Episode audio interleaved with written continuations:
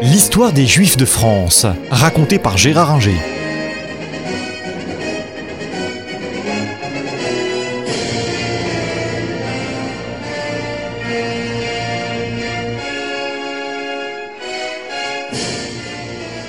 À partir des années 2000 et de la seconde intifada euh, en Israël et en Palestine, la situation change pour euh, les Juifs de France.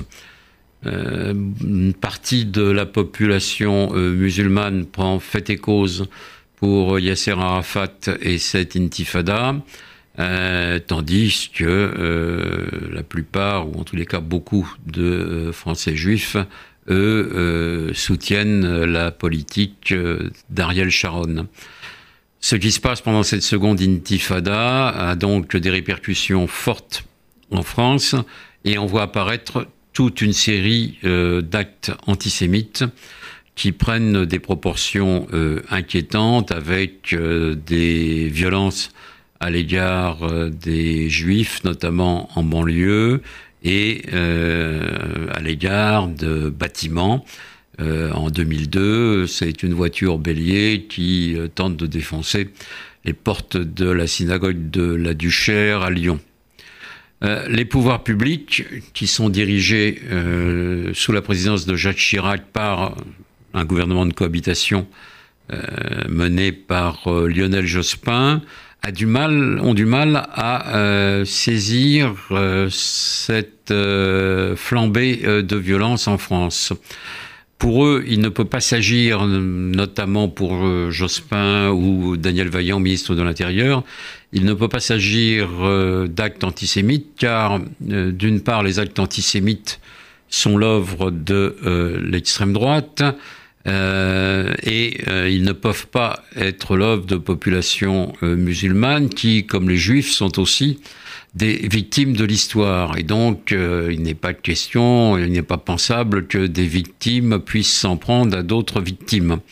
Donc, euh, il y a une véritable incompréhension dans le gouvernement euh, de gauche de l'époque de ces actes antisémites. Jacques Chirac, lui, comprend plus vite et n'hésite pas à se rendre dans des synagogues au moment des actes les plus violents. Euh, il ira aussi d'ailleurs dans des mosquées, euh, tandis que euh, Lionel Jospin, par pudeur, par respect de la laïcité, pour ne pas donner l'impression dans la campagne électorale de 2002 de faire du confessionnalisme, lui ne fait pas ses gestes malgré les appels de certains de ses ministres. Alors, ni Lionel Jospin, ni Daniel Vaillant ne sont le moins du monde antisémites, euh, ils sont même plutôt tous philosémites, mais ils ne comprennent pas bien cette euh, situation. Le résultat se fait pas attendre et euh, beaucoup de juifs, en tout cas, votent en 2002 en faveur de Jacques Chirac au détriment de la gauche. Euh, à partir de, des années 2005-2006, cet antisémitisme des banlieues devient de plus en plus euh, problématique. Euh, il est très difficile à des juifs, je dirais, visibles, ceux qui portent kippa ou qui portent la barbe ou le vêtement traditionnel juif, de vivre en banlieue et l'on voit progressivement ces juifs s'installer euh, dans Paris intramuros, que ce soit dans le 19e euh, ou euh, le 17e, 17e arrondissement. Et on assiste à des actes antisémites de plus en plus violents. Le premier est, ou du moins le plus grave à l'époque, est celui de Youssouf Fofana et de son gang des barbares qui s'en prennent au jeune euh, Ilan Halimi, euh, le torture et euh, le laisse pour mort du côté de Bagneux. Et effectivement, Ilan Halimi décédera de ses blessures. Il l'avait emprisonné et torturé parce qu'il était juif et que c'est bien connu que euh, les juifs s'entraident, qu'ils ont de l'argent et que donc la communauté juive viendrait verser une rançon.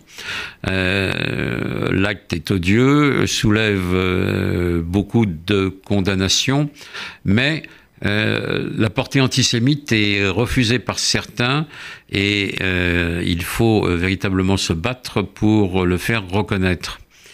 Ce meurtre d'un juif parce qu'il est juif, qui est le premier de cet ordre depuis la fin de la Seconde Guerre mondiale, va trouver des répliques euh, fortes euh, par la suite.